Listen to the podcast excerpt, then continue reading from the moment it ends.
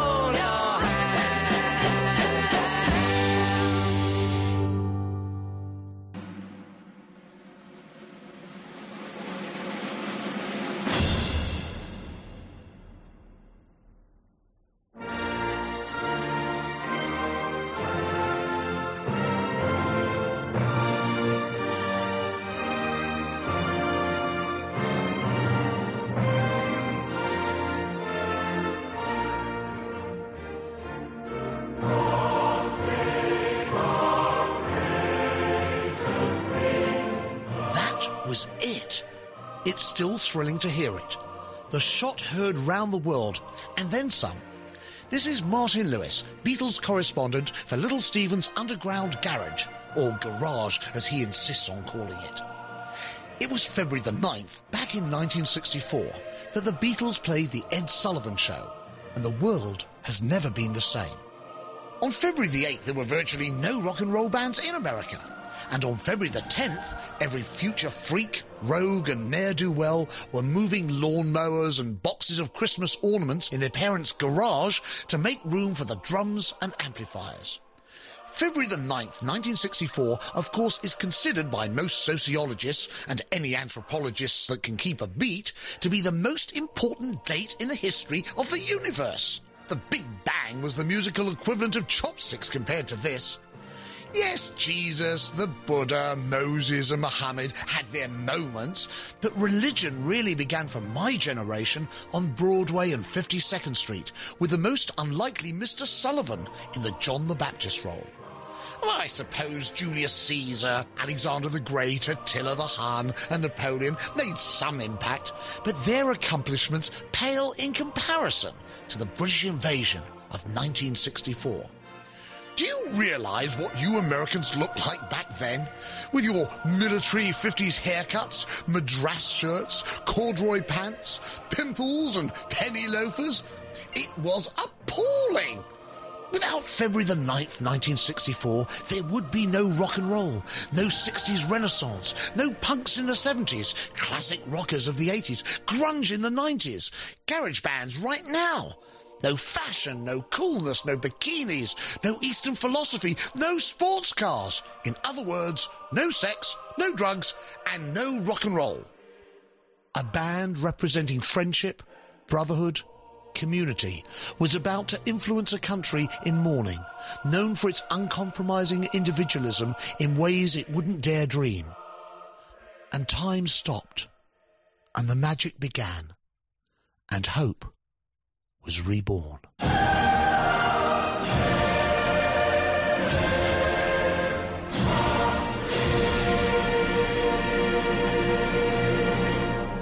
Now, yesterday and today, our theater's been jammed with newspapermen and hundreds of photographers from all over the nation, and these veterans agree with me that the city never has witnessed the excitement stirred by these youngsters from Liverpool who call themselves the Beatles. Now, tonight, you're going to twice be entertained by them. Right now, and again in the second half of our show. Ladies and gentlemen, the Beatles. That's... Close your eyes and I'll kiss you. Tomorrow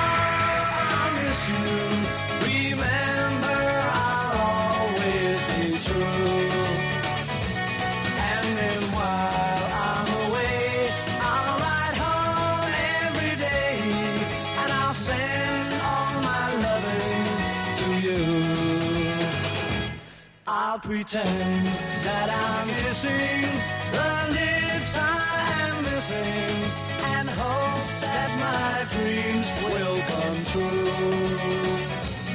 And then while I'm away, I'll ride home every day and I'll send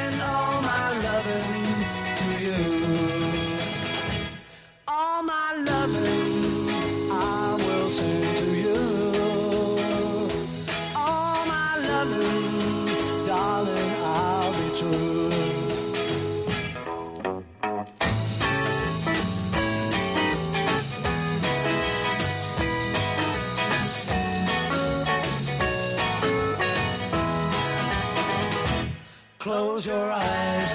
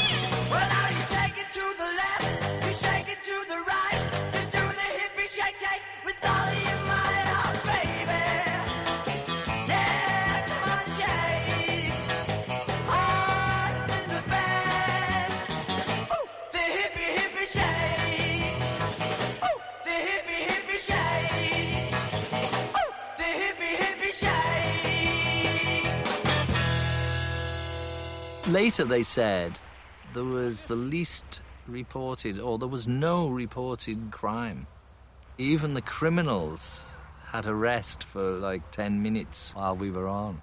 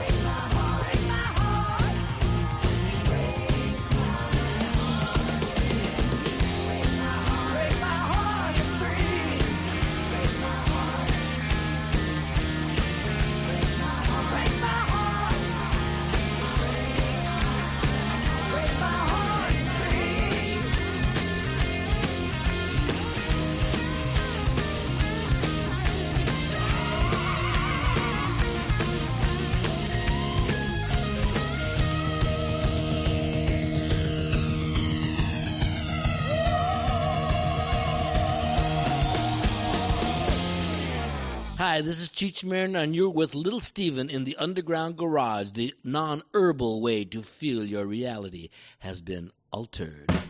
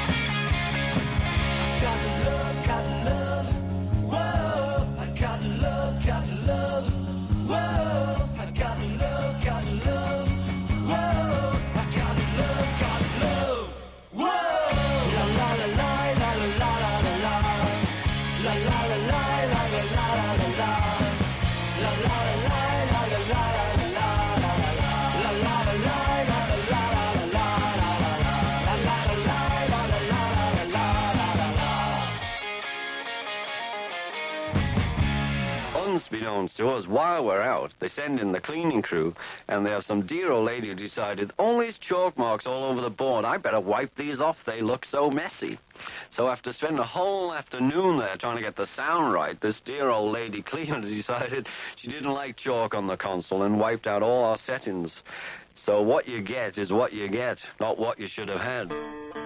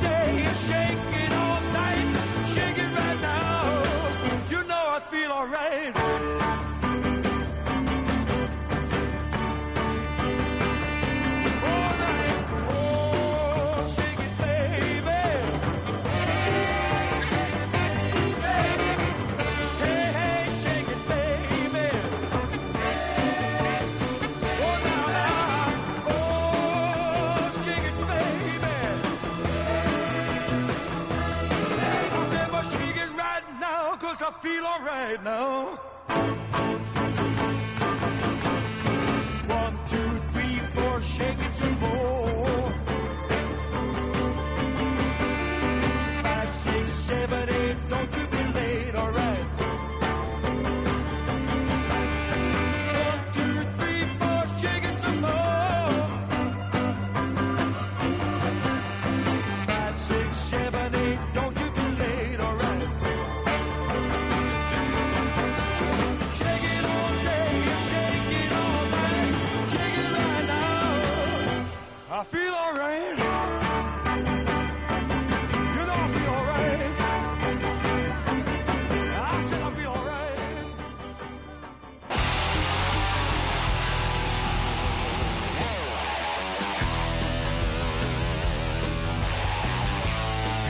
Started with the Big Bang, Love Rock and Roll. I Want to Hold Your Hand, the Beatles' fifth single, and finally, the one the American company would release through life threatening coercion, and The Dam Broke. As they say, it would be one of the very few uh, number one records to be uh, number one in both America and England and the first of 19 number one hits for the Beatles in the States. I think that's still a record. We started our first set the way the Beatles started their Ed Sullivan appearances. Oh My Lovin'. We would get their second album here, thinking it was their first. It's called Meet the Beatles, but actually was With the Beatles. But we'd soon catch up, and uh, everything they'd released in the previous year and a half in England was uh, suddenly released here, and uh, we couldn't get them fast enough. The true uh, phenomena. Never quite been matched before or since. Hippy Hippy Shake was part of the Beatles' regular repertoire. Much of their regular repertoire would be uh, borrowed by various artists, and uh, Swingin' Blue Jeans would have the hit cover of Chan Romero, Montana's only rock and soul star.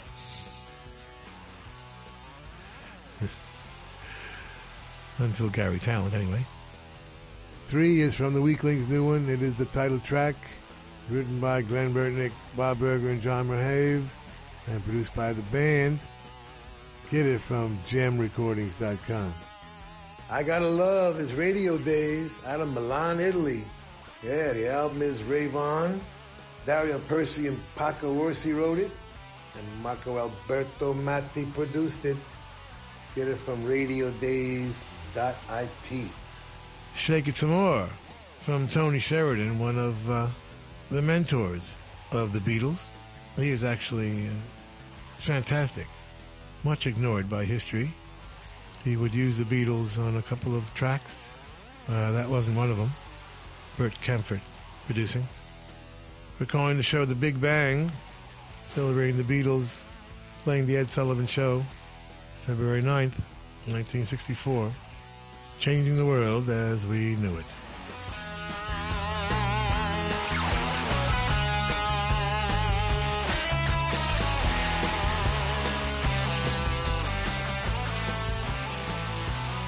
Sigues en Rock FM y recién estamos arrancando el Underground Garage con Little Steven. El 9 de febrero de 1964, The Beatles debutaban en la televisión norteamericana con una actuación en el show de Ed Sullivan. El programa se transmitió en directo desde el estudio 50 de la CBS en Nueva York y se estima que fue visto por unos 73 millones de personas. La esencia musical de esta, la escena musical de Estados Unidos vivió pues un antes y un después, no solo por el inicio de la invasión británica, sino porque se innovó en las puestas en escena de las actuaciones musicales televisadas. Seguro que aquel día hubo muchas grandes personalidades que vieron el show. Uno de ellos, por ejemplo, fue el rey del rock and roll, Elvis, quien dejó su propia huella en el show de Ed Sullivan unos años antes. Por lo visto, el manager de Elvis, el coronel Tom Parker, les hizo llegar a los Beatles un telegrama en el nombre de Elvis en el que les felicitaba por la actuación. Dale, Stevie.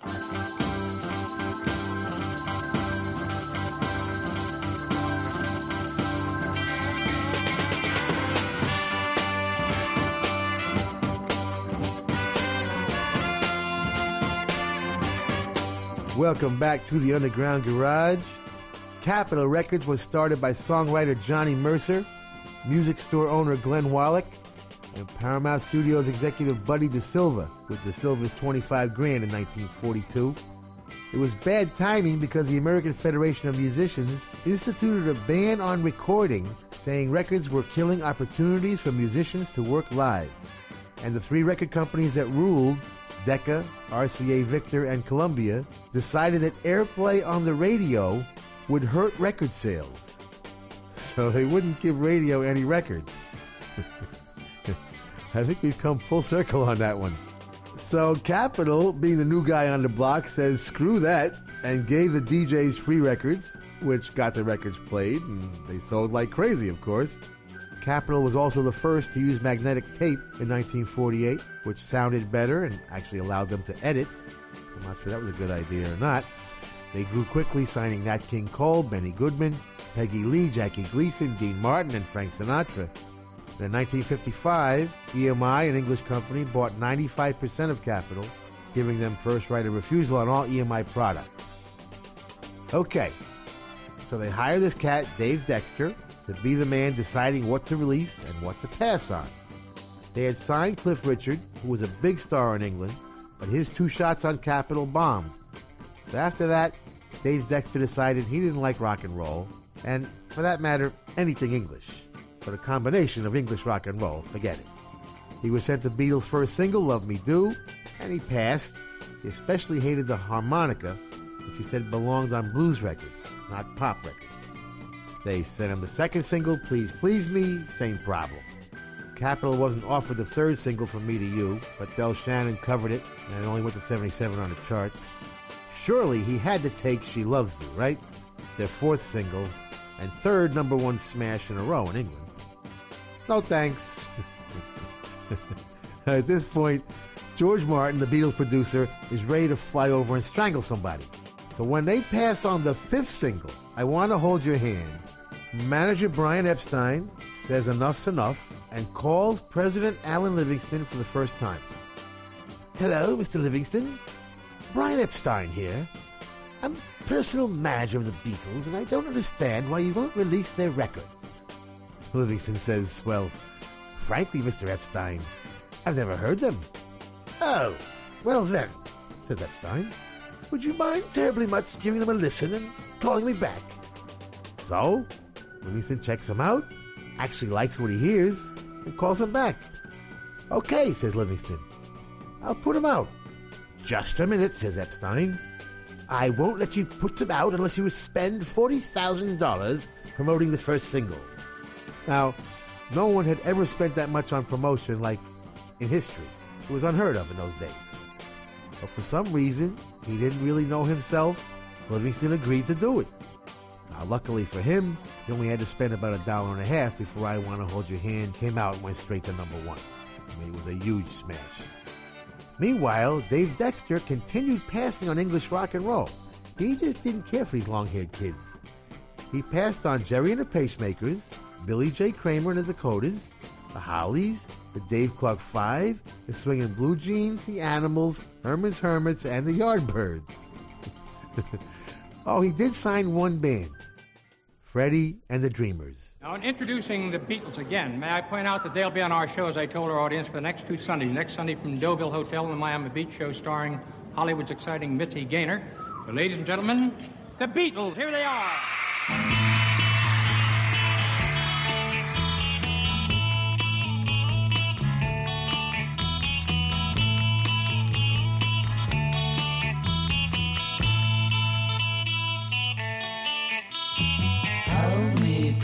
Close and tell me how you feel. Tell me love is real. Mm. Words of love you whisper soft and true.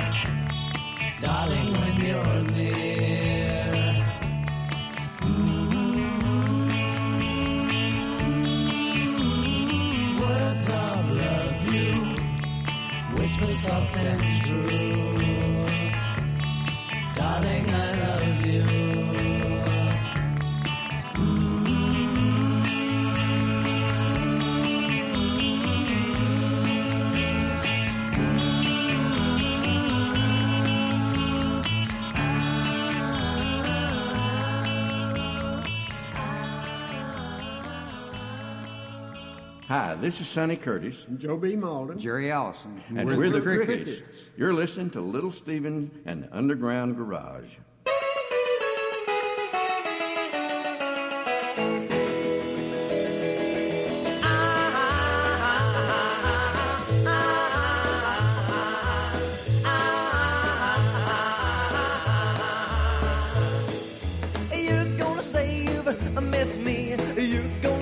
You'll kiss me. Yes, you're gonna say you'll love me. Cause I'm gonna love you too. I don't care what you told me. You're gonna say you'll hold me. Yes, you're gonna say you'll love me. Cause I'm gonna love you too. After all, another fella took you, but I still can't overlook you. I'm gonna do my best to hook you.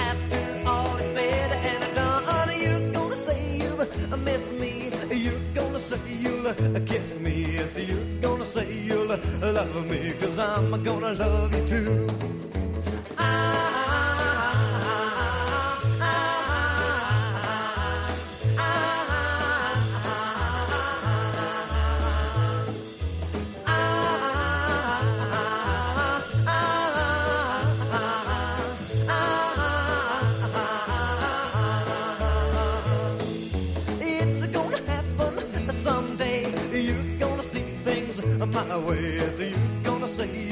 Love me, cause I'm gonna love you too.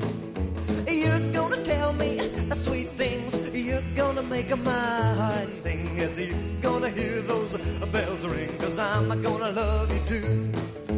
After all, another fella took you, but I still can't overlook you. I'm gonna do my best to hook you. After all is said and done, you're gonna say you miss me. Gonna say you'll kiss me. Yes, you're gonna say you'll love me, cause I'm gonna love you too. I'm gonna love you too. I'm gonna love you too.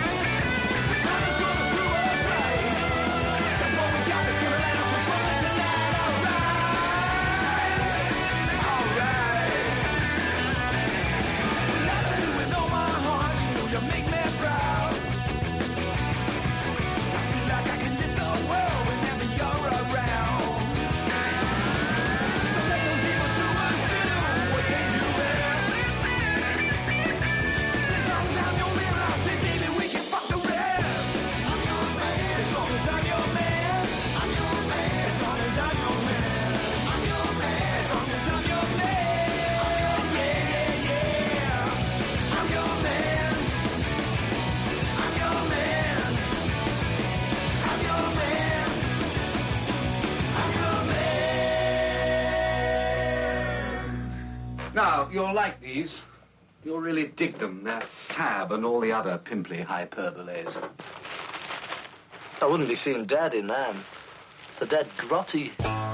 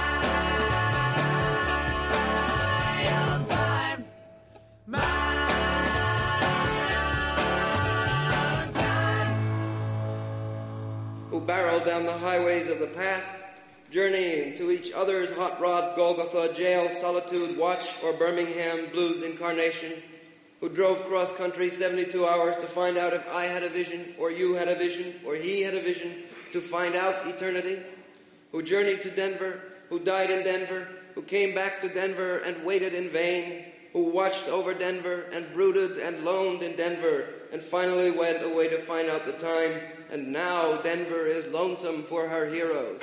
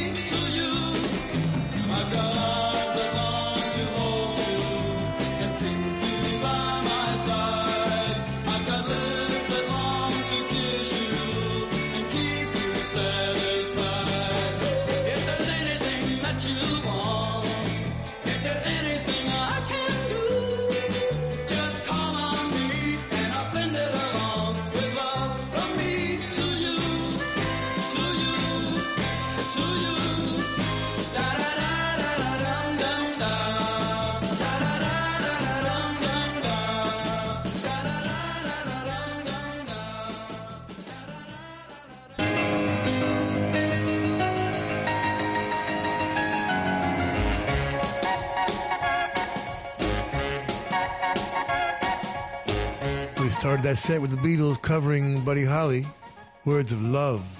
Just fantastic. Didn't change it. Just uh, the Beatles being the Beatles. And Buddy Holly and the Crickets. I'm Gonna Love You Too. Norman Petty producing. I'm Your Man is Muck and the Mires from their latest Greetings from Muckingham Palace. Pedro Meyer wrote it.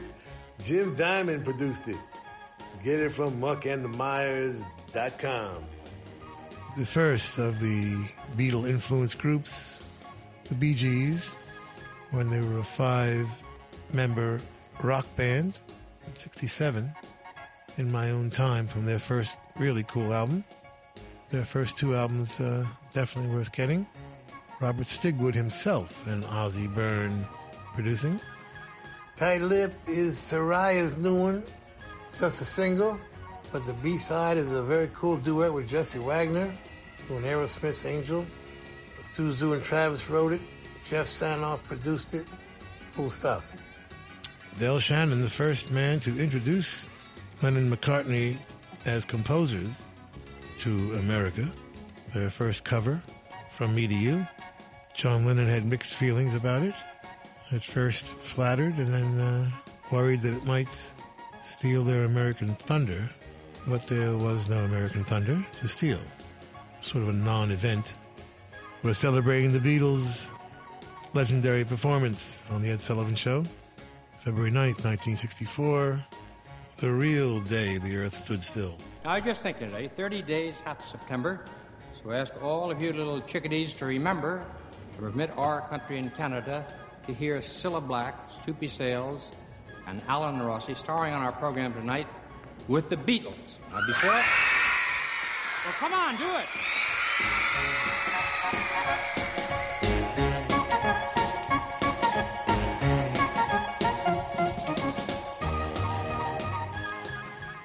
Estás escuchando Rock FM. Sois almas gemelas. Aún se cruzan vuestras miradas y sentís el cosquilleo en el estómago. El amor. Y de repente te das cuenta de que es San Valentín y no le has comprado nada. Pero el amor lo puede todo. Regálale Narciso Rodríguez Miosnoa de 50 mililitros por solo 92 euros. Ahora más que nunca demuestra tu amor. Sé Valentín. Encuentra tu regalo de San Valentín en tienda app y web del Corte Inglés. Estás escuchando Rock FM.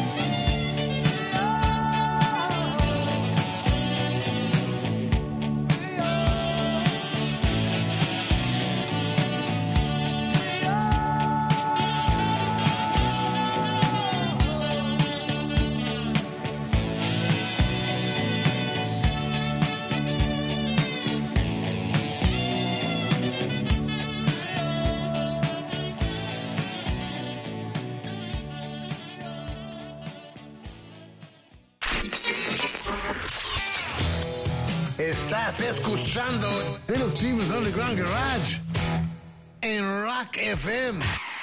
Estás en Rock FM escuchando el Underground Garage de Little Steven, recordando esta noche una de las actuaciones más impresionantes en la televisión americana, el día que los Beatles actuaron en el show de Ed Sullivan. Y digo que fue una de las más impresionantes porque abrió el camino en buena medida para otras bandas británicas en lo que vino a conocerse como aquella invasión británica de grupos a Estados Unidos. The Who, The Rolling Stones, The Animals y otros tantos se vieron favorecidos por aquella actuación. También estuvo, estuvieron por ahí The Kings, sin embargo, bueno, no compitieron en igualdad de condiciones porque fueron expulsados o prohibi- prohibidos, mejor, entrar en el país durante cuatro años, justo en los momentos de mayor ebullición de esta invasión británica. Pero, sin embargo, hubo otras tantas como Led Zeppelin más tarde que se vieron beneficiadas de los Beatles. Pero casi mejor que nos lo cuente el Little Steven aquí en Rock FM.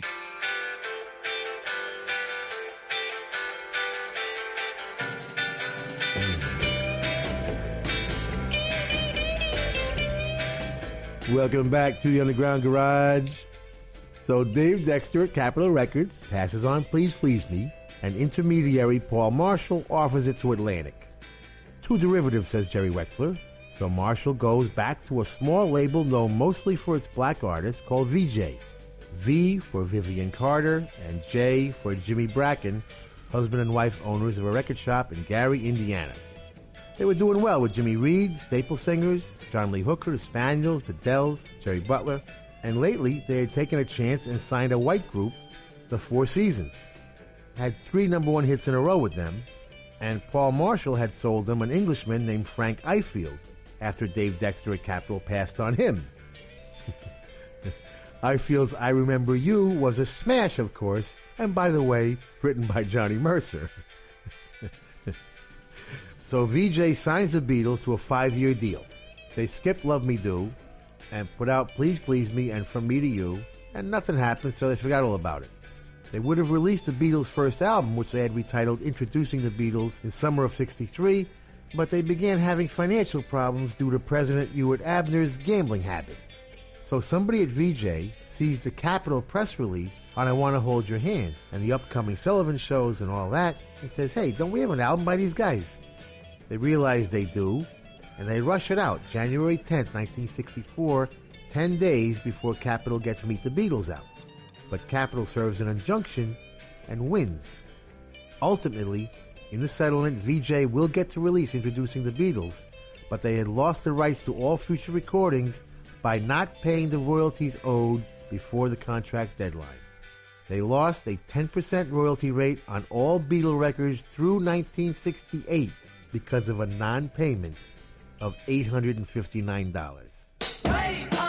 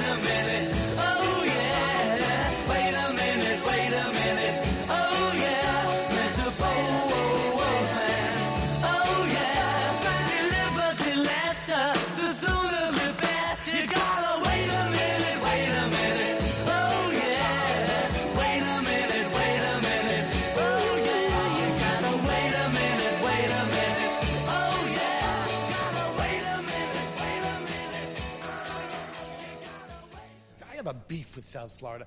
When they were 65, I sent two healthy, vibrant 65 year old parents to South Florida. 30 years later, they were dead. I mean, what is it? The air down there? The- Let's do a lawsuit like that lady who sued McDonald because the coffee burned her, you know. Yesterday I lost my love. Now today I'm out for blood. Shoot the arrow through my heart. You'll never see me fall apart. Yesterday I lost my love.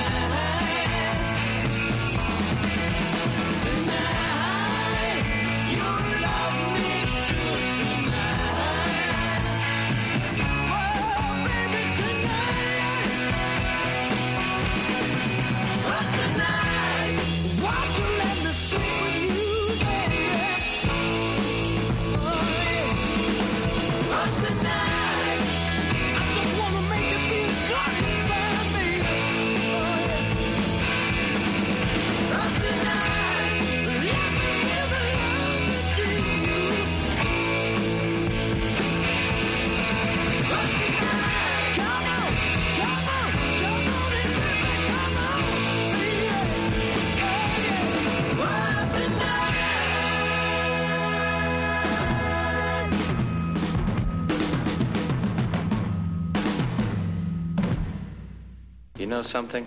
No, what? You read too many comic books. Well, he's real abstract. He's, um, he's different. That's right. That's right. I'm cute, too.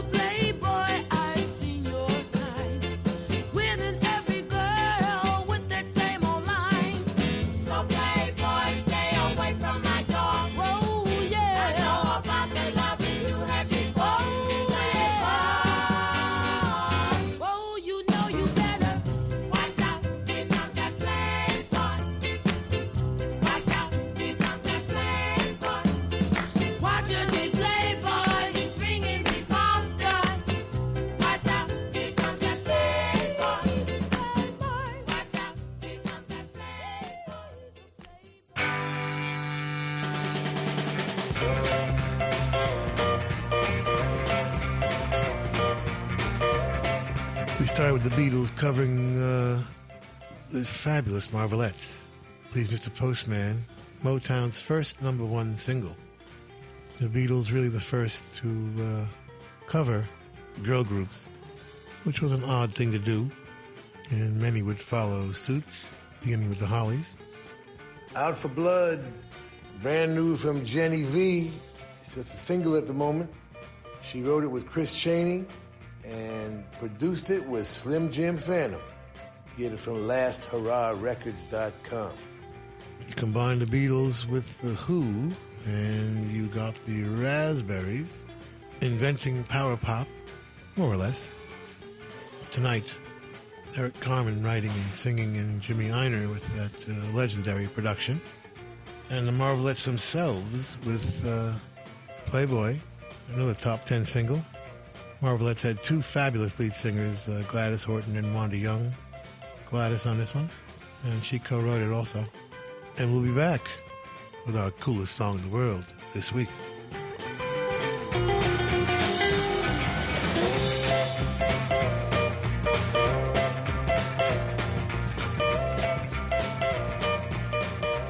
Llegó el momento de ponerse cómodo y disfrutar de nuestro clásico por excelencia del Underground Garage aquí en Rock FM. Y es que vamos a descubrir juntos la música que más le ha llamado la atención a Little Steven estos últimos días. Vamos a descubrir la canción más chula de la semana. Esta noche, Gentlemen Rogues presentan Do the Resurrection en el Underground Garage. Dale, Stevie.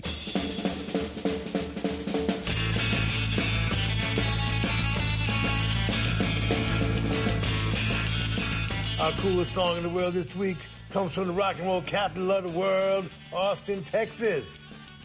Please welcome to the Underground Garage stage, the Gentlemen Rogues.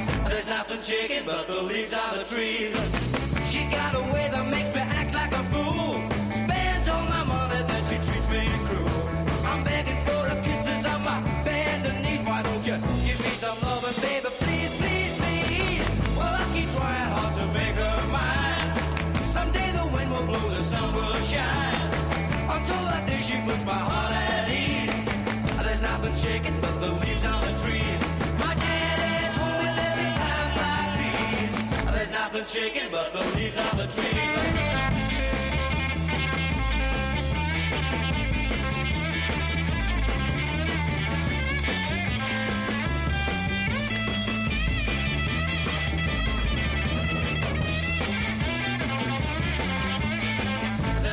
chicken, but the leaves on the trees. Oh, she got a way that makes me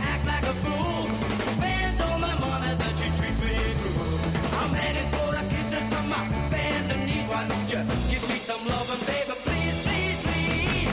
Well, I keep trying hard to make her mine. Someday the wind will blow, the sun will shine. Until that day she puts my heart at ease. And there's nothing shaking but the leaves on the trees. My daddy told me it's times like these. There's nothing shaking but the leaves on the trees. There's nothing shaking but the leaves on the trees. There's nothing shaking but the leaves on. Nothing much wrong with Buzz. A good 12 year old kid with a lot of normal 12 year old problems. Just a little shy, maybe. Wondering what it takes to become part of the group. To really belong. Buzz was searching. And sometimes when a kid is searching for the right answers, it hurts a little. How do you like the new clarinet, Jim? Hey. Oh, let's see, Fred. Boy, is you savor the most. You should hear the tone. Wow.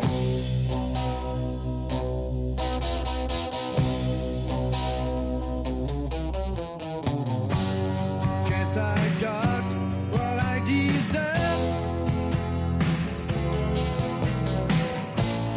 Kept you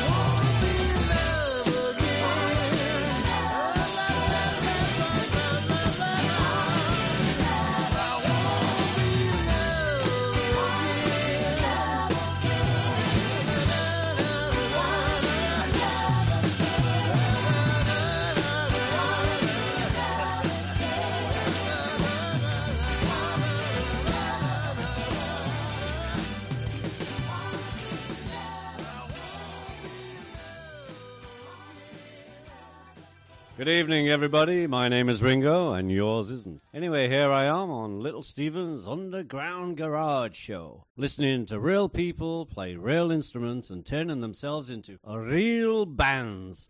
Christ, it's great, Stephen. We're really glad you're doing it. It's fab, fab, fab.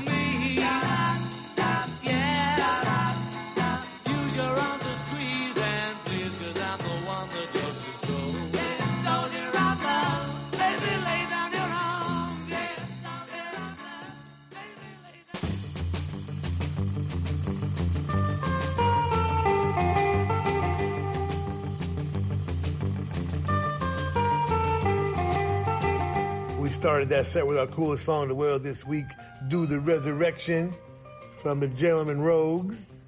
Cool band out of Austin, Texas. They've been around for a minute. Danny Dunlap wrote it and uh, Kevin Butler produced it.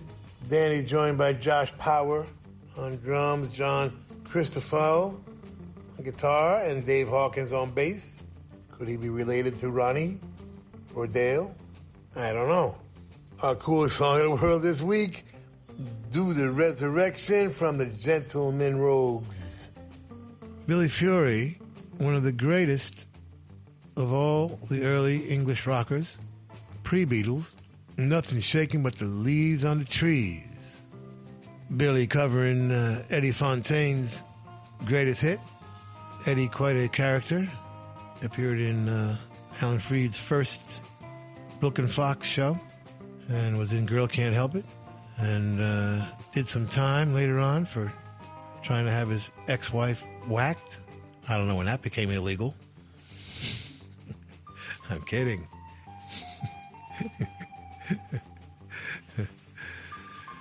yeah, kind of a weird career, but uh, we digress. Another early group from the Beatles school of influence, Badfinger, Baby Blue. The Beatles would actually sign them to their label, Apple. Pete Ham writing that one, and uh, Todd Rundgren had excellent production. Love again, Little Steven and the Disciples of Soul. Co-produced by Marc Ribler and Geoff Sanoff, Bobby Clearmountain mixing, Bobby Ludwig mastering, and a whole bunch of people playing on it. Get it from littlesteven.com. And the Beatles live at the BBC with uh, Soldier of Love, the great Arthur Alexander cover. Although Arthur did not write it, Buzz Cason and Tony Moon wrote it, and uh, inexplicable why the Beatles never recorded that one. Absolute classic, even in its live form. It's the Big Bang, baby. And the ripples from that explosion will never stop.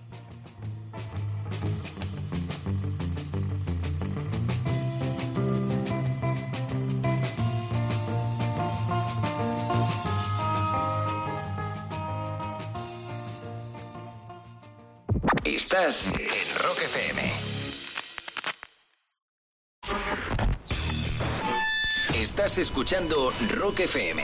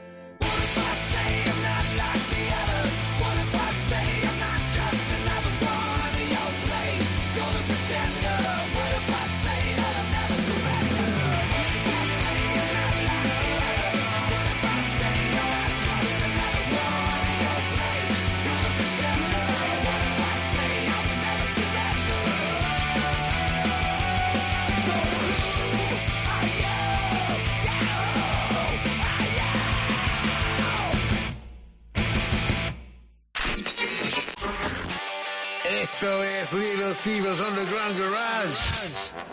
Volvemos en un segundo Rock FM. Bueno familia, estamos llegando poco a poco al final del show de esta noche, pero antes de despedirnos, Little Steven quería recordar una última canción de los protagonistas de esta semana. Con la canción Every Little Thing nos situamos en los comienzos de la carrera musical de los Beatles. Bueno, no será la única, pero tampoco me voy a adelantar. Antes de grabar ese debut británico, Beatles for Sale, las sesiones de grabación, eh, los Beatles hicieron una gira por Australia y Nueva Zelanda, después de una doble actuación nocturna en Hong Kong, actuando también en los Países Bajos, Dinamarca y Suecia y apareciendo también en su país en la televisión y en la radio y en varios conciertos en directo. La banda estaba en pleno apogeo antes de llegar a Estados Unidos, eso sí, un apogeo más europeo y a partir de ahí estalló toda la Beatlemanía. Dale, Stevie.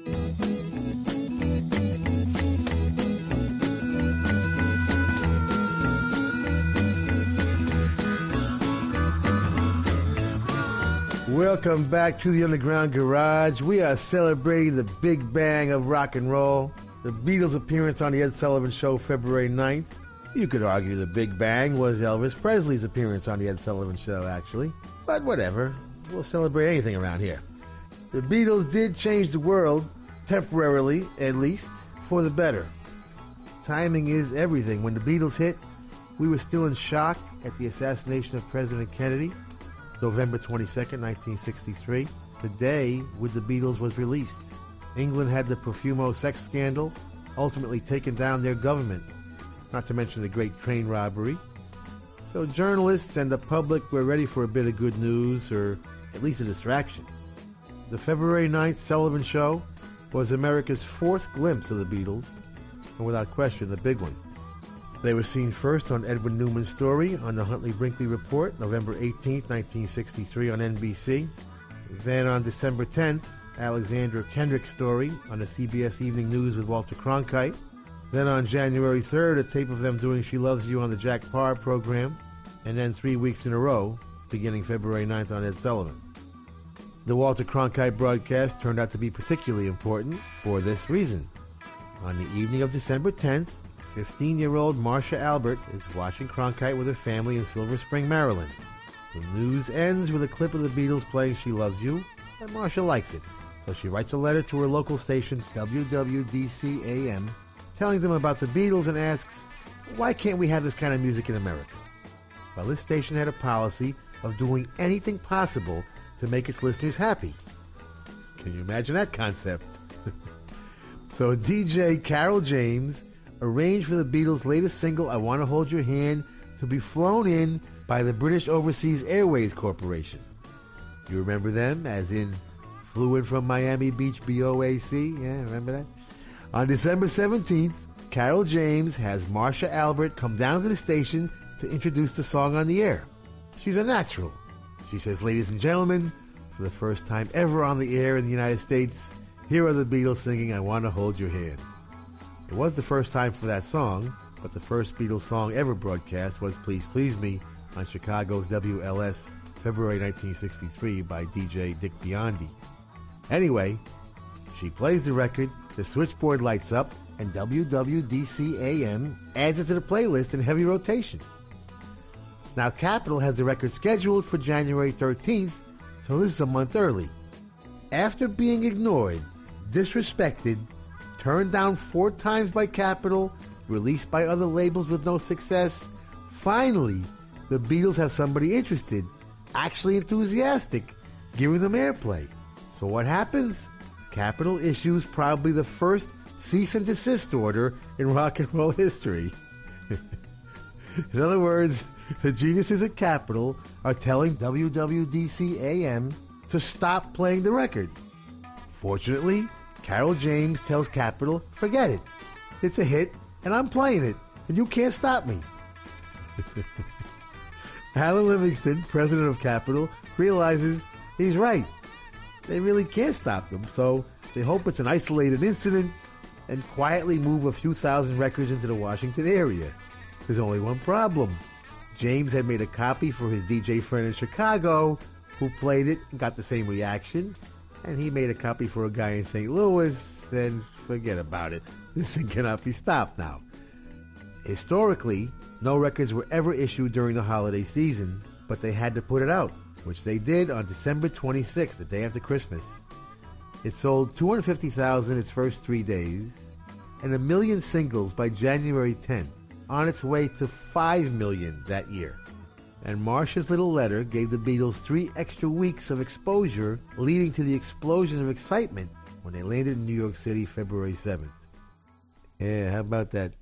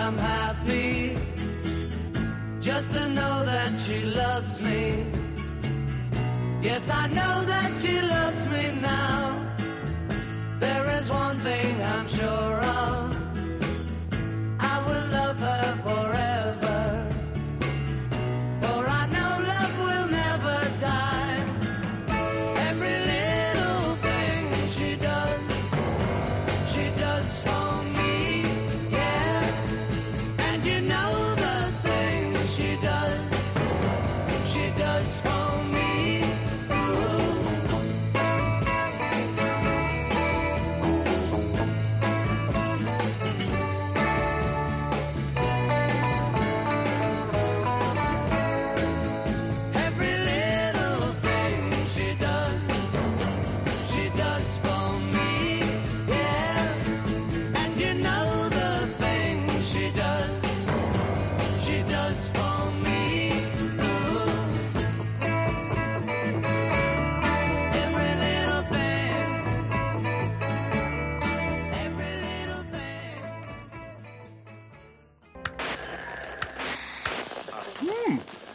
cable's out. Think I'll have a beer. Hmm, not a drop in the house. What do you know? Homer, I'm impressed. You're taking this quite well. I'll kill you! I'll kill all of you! Homer! Sorry, sorry. Don't worry. There's plenty I can do to keep myself occupied. Maybe I'll check out that axe collection. See you later. Mom, is Dad gonna kill us? We're just gonna have to wait and see.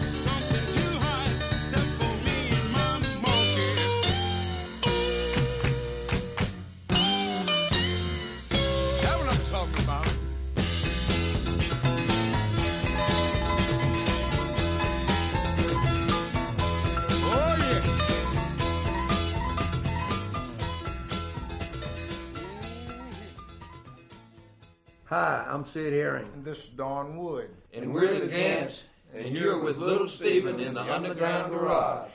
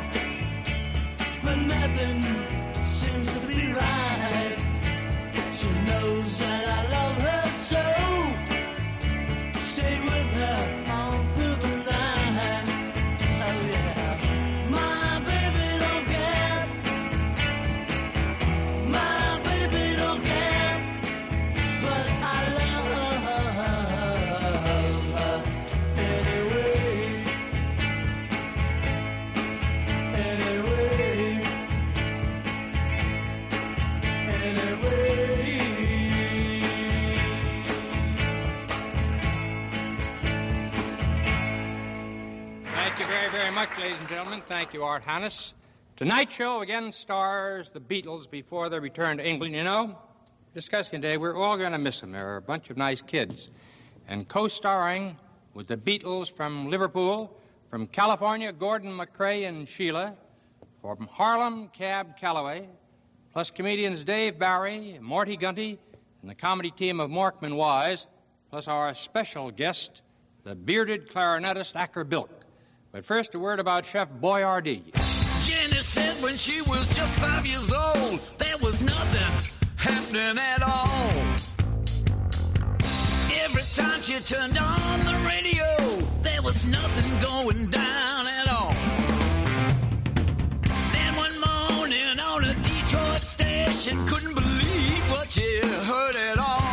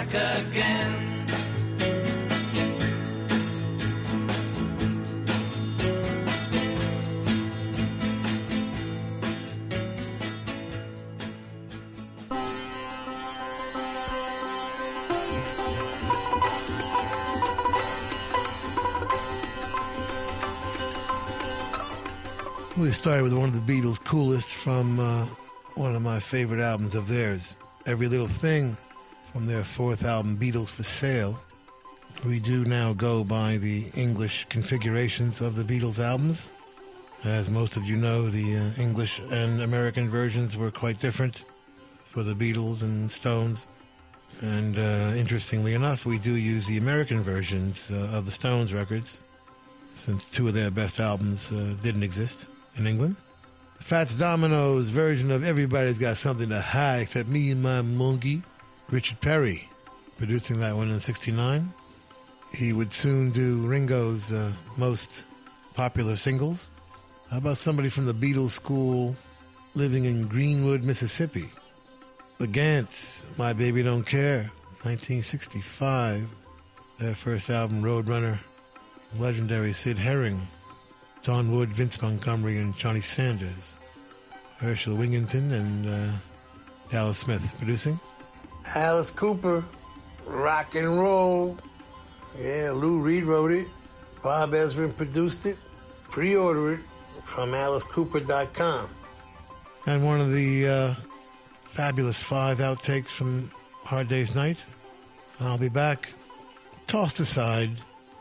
And uh, for anybody else, a career making record.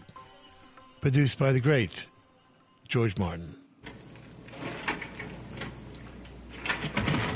Now I have to face stupid reality again. We want to thank the Hard Rock cafes, hotels, casinos, and the Seminole coolest Indian tribe ever for being our sponsor from day one. And I want to thank all of the Hard Rock employees around the world as we stop in and do our DJ thing when we're on the road.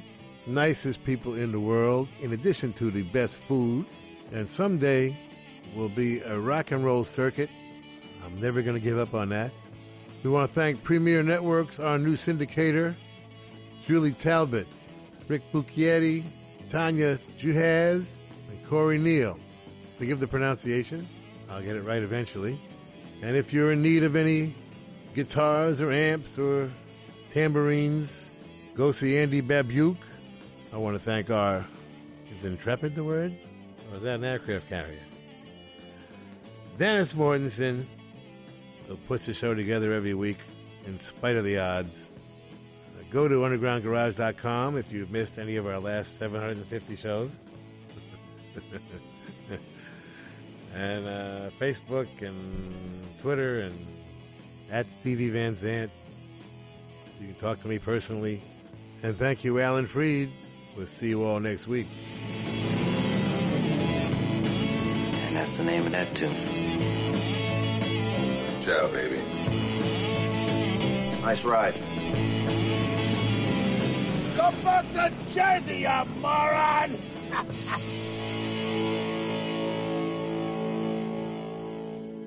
That's entertainment. That's entertainment. Bueno familia, ahora sí que sí es turno de despedirse. Espero que hayas disfrutado del programa de esta noche, en el que Little Steven ha recordado posiblemente una de las actuaciones musicales más impactantes del siglo XX, como fue la de los Beatles en el show de Ed Sullivan aquel 9 de febrero de 1964. Yo soy Carlos Medina y si te apetece, pues oye, nos encontramos el domingo que viene en el Underground Garage aquí en Rock FM. Un abrazo.